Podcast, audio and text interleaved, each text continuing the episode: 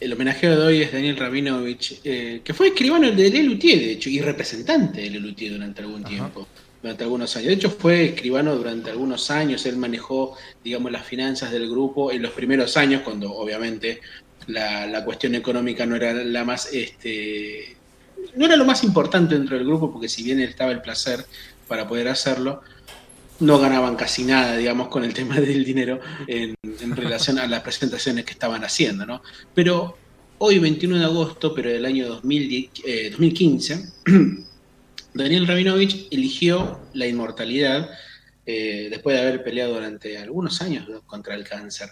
Y, pero así como él ha querido mostrarnos, como bien dijo eh, Maribel, su lado humorístico, digamos, a través del Lelutier, desde el lado de la actuación, desde el lado de la improvisación, incluso de su calidad vocal, musical también, y también sus pocas intervenciones en el guion, el Lelutier, que paso a citarlo porque no, son tantas, son cinco nada más, ya el sol asomaba en el poniente, el vals del segundo, los poemas de Gemini, el mal puntuado y la sinfonía interrumpida. Daniel Rabinovich eh, recién en el año 2003 pudo mostrar algo de lo que fue su cosecha personal dentro de lo que es la literatura.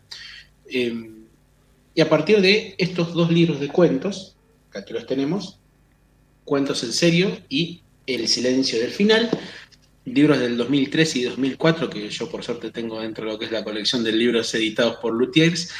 Claramente. Em, de hecho, la semana pasada uno estuvo, ¿no? En... Eh, hablamos un poco de él como escritor, en realidad, digamos. Este, de referencia.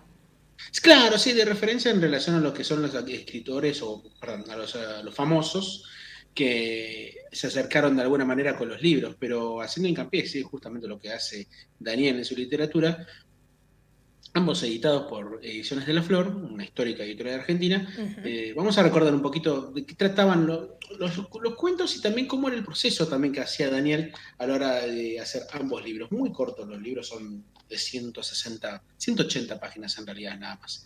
El primero de los libros que vamos a tratar hoy es Cuentos en serio, un libro del cual, como dije la semana pasada, para mí es un título que él no eligió, que eh, claro, me, parece, me parece poco representado o, representante, digamos, del título del libro con relación a lo que está escrito ahí, ¿no?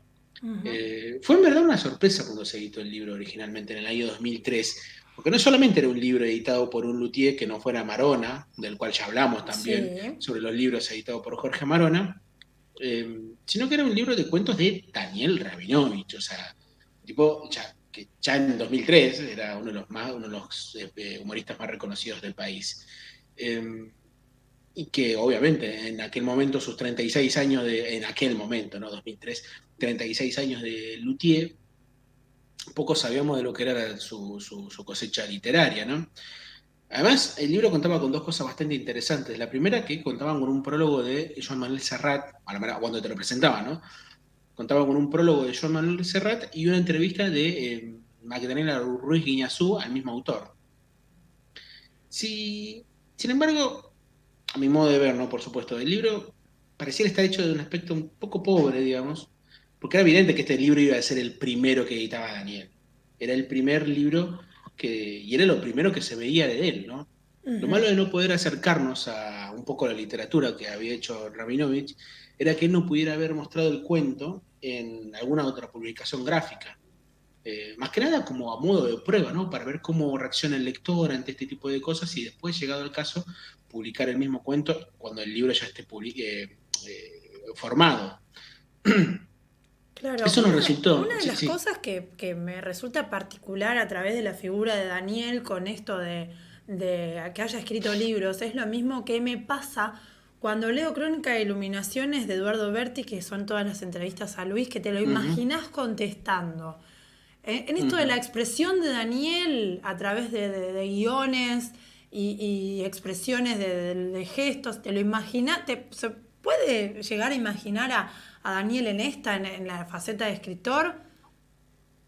Eh, él, era eso que él quería sacarse de encima, digamos. Él no quería mostrarse como el luthier que escribía en aquel momento. de hecho, él mismo en la entrevista con Magdalena Ruiz y decía: Yo antes de presentar el libro yo tenía cierto, no sé si temor, pero sí tenía la idea de que por ahí el público iba a verme a mí, es decir, el del escenario, perdón por el ruido de soledad, iba a verme a mí, el del escenario, este, contando un cuento, y a lo mejor no es lo que yo estaba esperando en estos momentos, yo lo, yo lo que estaba haciendo era querer contar una historia. Ese, era el temor que tenía de Rabinoch a la hora de andar presentando el libro, ¿no? Em, por eso creo que hubiese estado, hubiese estado mejor que podamos encontrar los cuentos en otra parte, en otra publicación, en una antología, por, o por ejemplo, más que nada para acercarnos, digamos, a esa seriedad que él pretendía, lo cual a mí me parece súper valeroso que, que él pretendiese eso, porque la mayoría de los cuentos que están acá no son graciosos. Claro, claro. De Ediciones de la Flor edita ese libro, eh, Cuentos en Serio, con 28 cuentos. Eh, además de poner el título ese que, a mí sinceramente no, me gusta. Es como ponerle una advertencia, ¿viste? Este, claro, cuidado. De, eso a lo que él quería... No, era eso a lo que él quería apuntar. Es como, bueno, soy chistoso, me pones cuentos en serio, es porque no... Deja que la gente lo compre y se dé cuenta. Si Claro, sí.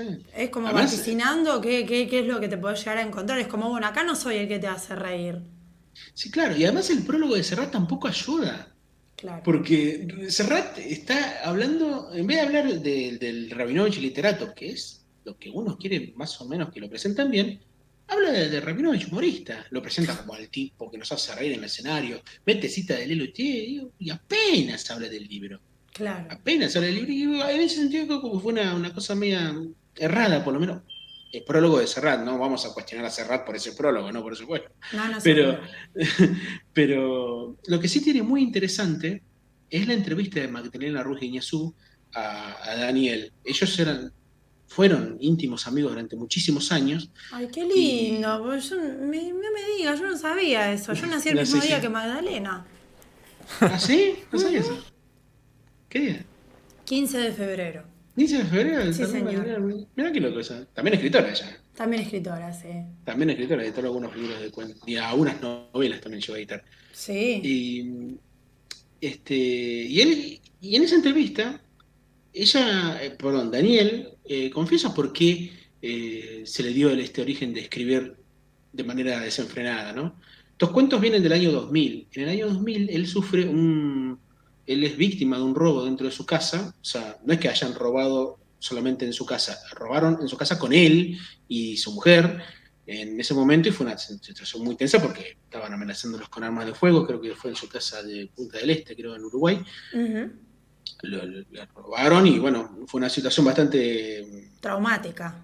Traumática. Y, a partir, y cómo poder liberarse de esos traumas. Bueno, en vez de centrarse en salir, en o en concentrarse en su labor de Lelutier, como lo estaba haciendo, eh, empezó a crear situaciones, acciones, eh, y pensar cómo lo podrían resolver los personajes de esas acciones.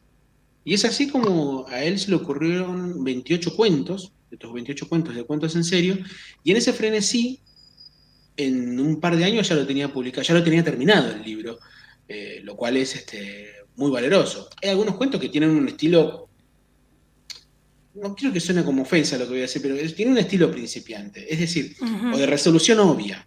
Sí, más que creo que, habrá sido un método de canalización para Daniel. Me, me parece genial que haya, sido de esa manera. argumentalmente no, es que de manera de escritura, digamos, como que te das cuenta más o menos a la mitad de cómo va a terminar el cuento. Predecible. Es predecible, sí, en algunos casos, ¿eh? En algunos casos la, literatura de Daniel no es, extrema, ni compleja, ni nada de esas cosas. Es muy simple, es clásica. O sea, la escritura de los cuentos de él es clásica. Hay una introducción, hay un nodo y hay un desenlace muy clarito, así te lo entrega con moñito, el moñito de Lelutier, y te lo entrega ahí nomás directamente para que vos lo leas y te entretengas con, con lo que te está escribiendo.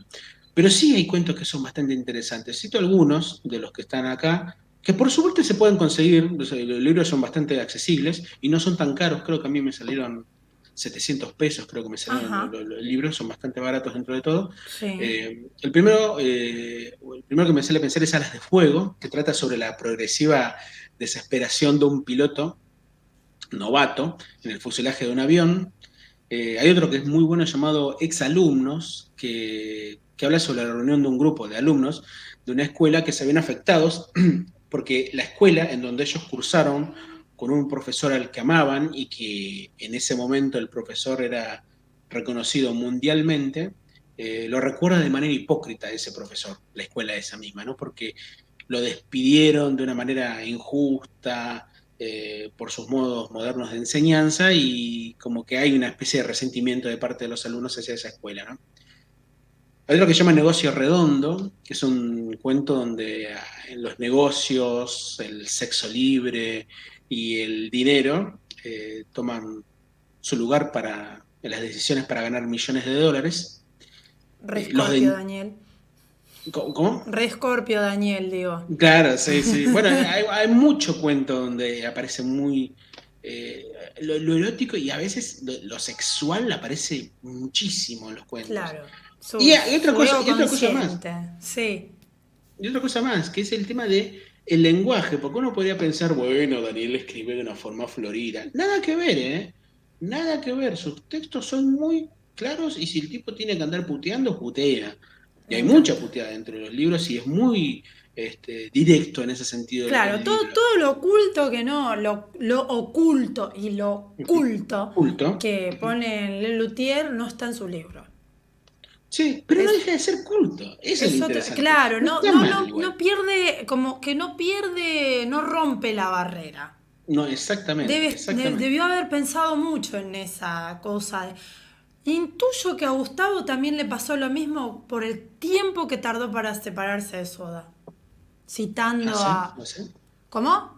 ¿Vos decís? Sí, es como, bueno, te tiro colores santos, un aviso, bueno, te tiro amor amarillo, otro aviso, nos estamos por divorciar, tiki, tiki, tiki. Sueño estéreo ya dijo acá y ya ahí se cortó todo. Creo la que, también.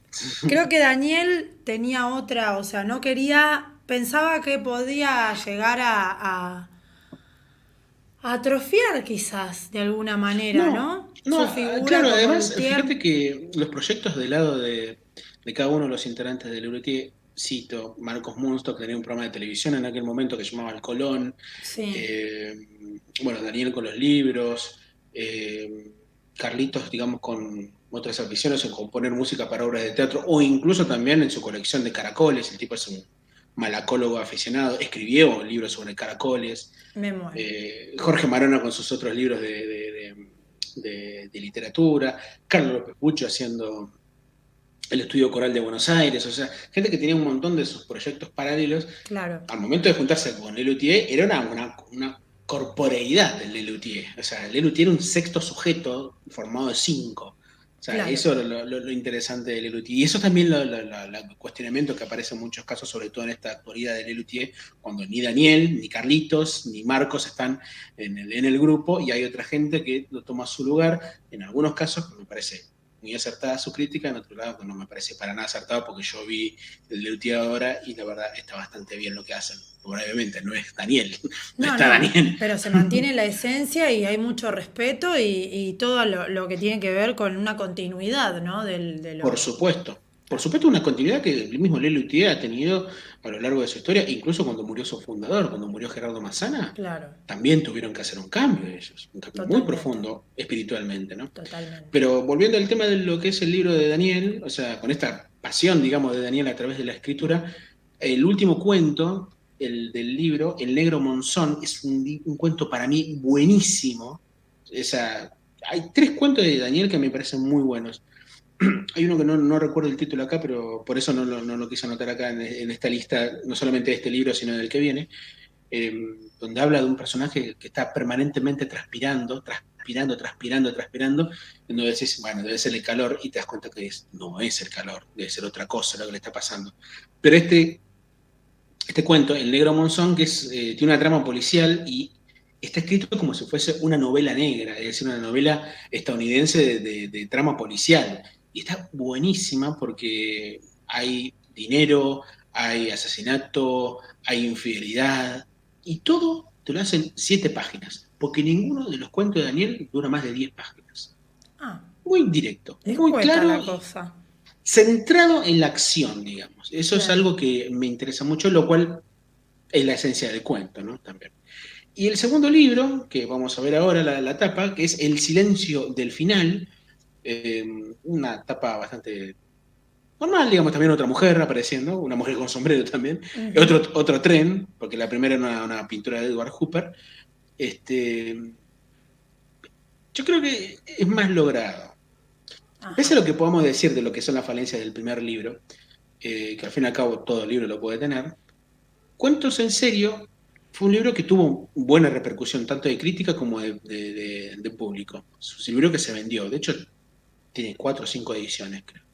Pero como dijimos la, semana pasada, eh, Daniel seguramente tuvo en cuenta la crítica de algunos amigos y de otros lectores al dar cuenta sobre la forma o el estilo de cuentos eh, a, la hora de escribirlo, porque ya en el segundo hay un Daniel más corregido. Eso habla de un profesionalismo imponente y además de una capacidad autocrítica para superarse muy valiosa de parte de él. Totalmente. Pero eso también viene de su experiencia con Lelutier. Claro. He sabido que Lelutier, cuando estrenaba una obra, un número, una canción, digamos, vamos a ponerle ese término, casi nunca dejaba la obra tal cual estaba eh, originalmente. O sea, sino que se le iban agregando chistes a medida, porque son canciones que duran tres o cuatro años, digamos, en, las giras, eh, se le van agregando chistes, eh, se le van sacando otros, incluso se le puede sacar la canción la melodía. Hay muchísimas canciones en la historia de Lelutier que han tenido muchísimos cambios eh, en, su, en su formación. Por ejemplo, te doy un caso conocido por, los fanáticos de Lelutier, A la playa con Mariana, por ejemplo es un número muy conocido, pero originalmente la canción era otra letra. Claro. Tenía otra letra y no tenía nada que ver con, ni con una chica llamada Mariana, era un tema llamada, llamado El rock de la vida sana, que hablaba sobre de la mejor forma en que puedes este, despegarte del alcohol y las drogas era llevar una vida sana, sana, sana, pero era tan sana la vida que no podías comer nada sano porque estaba todo contaminado. Entonces tenías que volver al, alcohol y a las drogas, ¿no? Pero, Me muero. Sí, sí, sí. Es, un número muy gracioso. ¿Me subís un poco a Juli, Gonza? Gracias. Em, y eso trata mucho de lo que era el tema de la, de la obra de Lelutier, o sea, que son tipos que em, al pensar la obra también la iban repensando sobre cómo iban a ser en futuras este, representaciones. Yo creo que Daniel, en ese aspecto, a la hora de editar el segundo libro, eh, hizo cuestiones parecidas, más que nada a la hora de arreglar los cuentos o el modo de contar. No deja de ser clásico o clásica su estructura narrativa. Hay una introducción, hay un nube donde se enlace.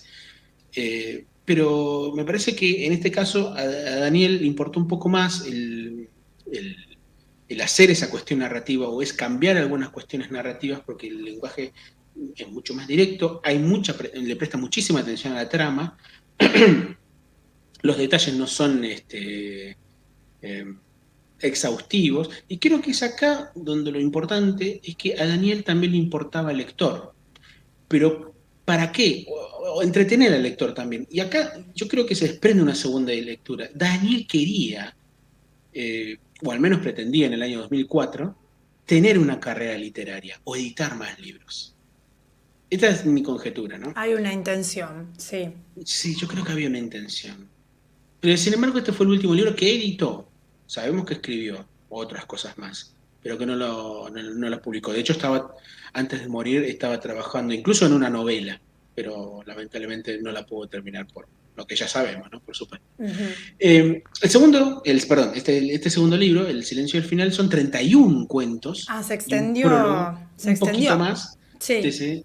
Y un prólogo del mismo Daniel, quizás un poco más confiado para poder hacer algo a la hora del prólogo, porque viste que los primeros libros siempre te invitas a una persona que te haga un prólogo. Acá Daniel se puso la mochila y dijo, no, no ahora yo quiero hacer un prólogo.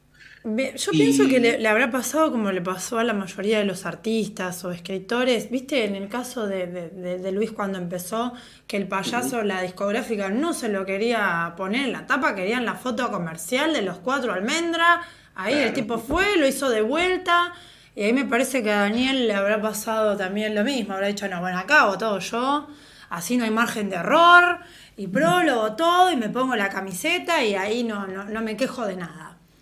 Totalmente, yo también creo lo mismo. Me parece que hay como una especie de compromiso, digamos, con tu propia obra. Exacto. Este, que, vale la pena destacar, ¿no?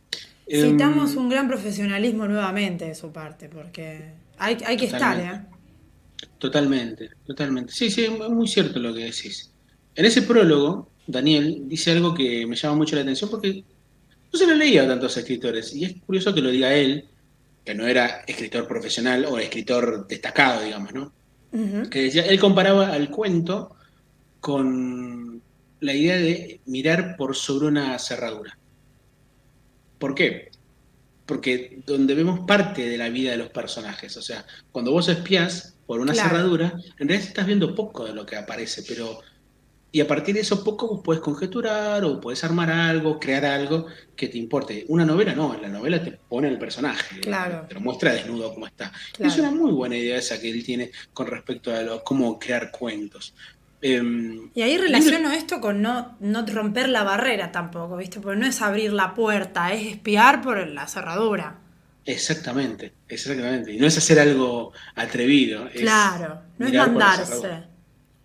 Eh, el libro tiene casi la misma cantidad de páginas que el anterior, pero los cuentos están estructurados de, manera similar, quizás tomando referente a, Fontana Rosa, ¿no? Que era íntimo amigo de Daniel, ¿no? Este, mm, es muy curioso también como a veces algunos, algunos de los integrantes de Lelutier aparecen muy veladamente como personajes, te diría, secundarios o terciarios dentro del libro. Por ejemplo, Núñez Cortés aparece en un momento como el loco Cortés, lo nombra así nada más este, creo que hay un par de marcos este, ahí en el, libro. De hecho, hay este, eh, en el libro aparecen también los que eran reemplazantes de Lelutier en aquellos años, como Horacio Turano o Gustavo López Manciti, que eran gente que estaba apareciendo ahí en, los cuentos. O sea, que era gente, e incluso lo que él les entregó, los primeros cuentos, para que lean a ver cómo qué les parece, qué le pueden agregar, qué le pueden quitar, quitar, perdón. Este, era, era muy interesante porque no salía de ese círculo, digamos. Claro. Las pocas personas que lo sabían eran ellos, los integrantes de la Lutier, y no pensaban que fuera para, para, para ser publicado, sino para, para leerlo nada más. Claro. De ese libro eh, hay algunos cuentos que tienen forma de anécdota, pero que están muy bien narrados. Hay uno que se llama El día que me fusilaron mal, que está basado en un caso real en España durante la Guerra Civil, eh, otro que se llama El Tuerto, que es un cuento que se burla de los, de los soberbios porteños, ¿viste? Eso que te dicen que, se jactan, ¿viste? Que conocen, ah, yo conozco de tal tipo. Sí, la tienen ah, Sí, sí, sí. Esa gente insoportable, bueno, hasta que un día aparece el famoso. bueno, claro. ese cuento se llama El Tuerto. Puro cuento, que creo que es uno de los mejores cuentos que hizo Daniel, en donde él es el protagonista del cuento eh, y en el que se va encontrando con personajes cholulos de la ciudad que empiezan siendo simpáticos porque son gente que le dicen, ¿sabes quién es él, no? La madre con el hijo, ¿no? ¿Viste? Claro. ¿Sabes quién es él, no? ¿Sabes quién es él, no? Cantale, cantale, vos que sabés, ¿viste? la, típica queja de Florencia Peña, ¿sabes? Como, ay, me haces uh me decís cafecito. Claro, sí.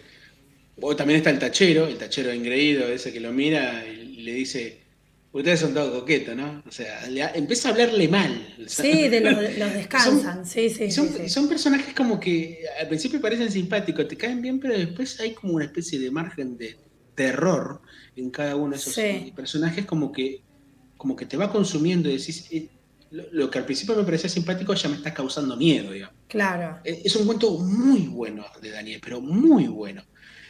Eh, Amores trata sobre la postergación de una declaración de amor, muy buen cuento también. Todos son algunos de los cuentos que aparecen. Eh, otro se llama La Diva, como antes dijimos, la, canción de, aparece la canción de Mirta Legrand. Eh, hay un cuento que se llama La Diva, que trata es, sobre la plasticidad de, los, de las personalidades de la televisión, solamente con el hecho de, por el hecho de querer verse jóvenes para siempre. Eh, es un cuento muy gracioso. El final es muy gracioso. El cuento también tiene lo suyo, ¿no? Por supuesto. Claro. Pero, pero también hay un tercer libro que vale la pena destacar y que podemos ver la etapa ahora, que es la biografía oficial de Daniel, que se llama Neneco. Sí, me encanta la tapa, está en él. Es hermosa la tapa. Está escrito por Pablo Mendelevich, que es periodista del diario de la Nación, y que fue editado en el 2017 para recordar a Daniel y a la vida de Daniel. Y te podría decir que es un libro casi escrito por encargo de la viuda de, Daniel. Y el libro destaca, digamos, los ámbitos en donde él se crió y creció, y con testimonios no solamente de, los integrantes del LUT, sino también de sus amigos, los amigos más cercanos, de las personas que lo acompañaron toda la vida, incluso estudiantes de escribanía que fueron sus amigos durante toda su vida. Porque si hay algo que se destaca en el libro y que todo el mundo destaca por fuera del libro y eh, en todas las declaraciones que puedan aparecer, era el carácter amiguero que él tenía. Sí, sí, se notaba, se notaba. Y, que era muy afectuoso, muy afectuoso. Y eso es algo que para mí no es menor. Porque viste que siempre se comenta que los comediantes eh, son personas que en verdad tienen mucha angustia por dentro, que la pasan mal. Sí, o un carácter no muy, sí, o un carácter no muy este amiguero. Viste que dicen que Franchella no es muy expresivo, no es mucho de acercarse a la gente, no es muy simpático. Claro, que no se reía. Miguel del Cel también, es como, viste, sí. Sí, sí, sí. De Olmedo decían lo mismo, de Olmedo que era un ser más o menos taciturno, casi triste, o que no hablaba mucho con otras personas. Bueno, Daniel no. Daniel era así, era simpático, era amiguero, hacía chistes, cantaba, se reía. Era coleccionista de sacacorchos, por ejemplo. Me muero. Tan particular que duele, sí, sí, sí, no, no. Sí, coleccionista de sacacorchos. Sí, no, no, y va a sacacorchos y digo, bueno, ¿qué tiene de distintivo un sacacorcho? Cada país tiene el suyo, ¿eh? Me muero. No. Sí, como yo en el futuro. Only Daniel. Only de colección. Es como yo en el futuro. Cuando sí, puede ser. sea colección de videojuegos, una estantería gigante. Bueno, él tiene sacacorcho. No, es nada malo, te digo eso. Bueno, pero videojuego, es predecible. A ver, es como un melómano. Si sos músico, música, artista, vas a coleccionar discos. Eh, probablemente, vos libros, pero sacacorchos. Pero que los sacacorchos también habla de una, de una, de una traición, digamos, puede hablar de muchas cosas. O sea, los objetos más comunes hablan de una tradición histórica, digamos. ¿Qué sé yo?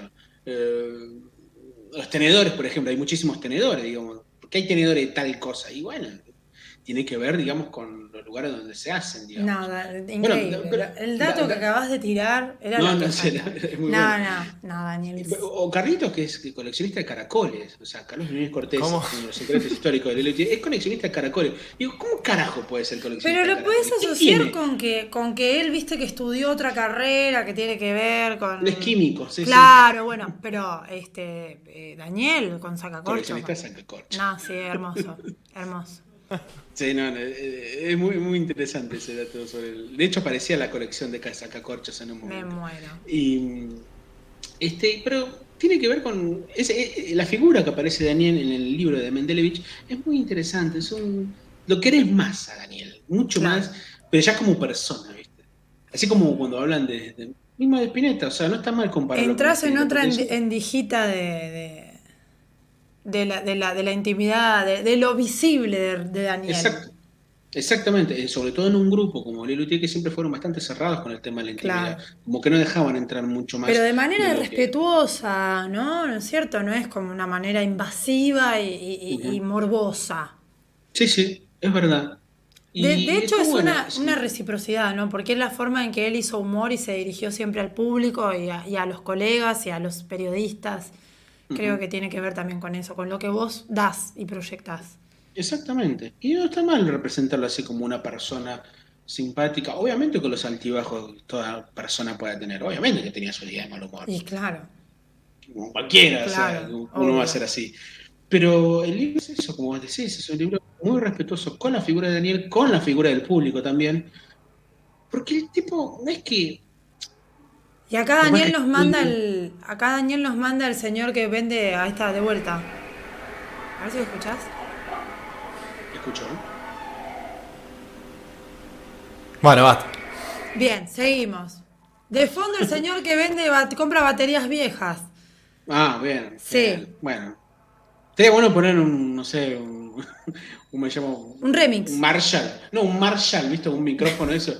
Porque ahí, ahí, va a empezar a decir se vende, se vende mercadería, ¿viste? Empieza a hablar así y se queda mejor. Un distor le pondré Ahí está. escucho. Saludos, señor. Estamos al aire. No interrumpa, por favor. Dime a la forma. Se escucha atento. ¿eh? Te juro. es impresionante. Sí, sí. Póngale. Me está escuchando. Eh. Me parece. No está, escuchando porque paró. Ah, está escuchando el programa. Entonces, o paró a saludar a papá, no sé, viste. sí, sí. Probablemente, eh, probablemente. Andás a ver. Sí. Para cerrar, este, quiero contar una cosa más que nada personal. Yo sí. voy a contar algo Sí, personales. Yo lloré pocas muertes de famosos. Una fue la de Fontana Rosa, en el 2007.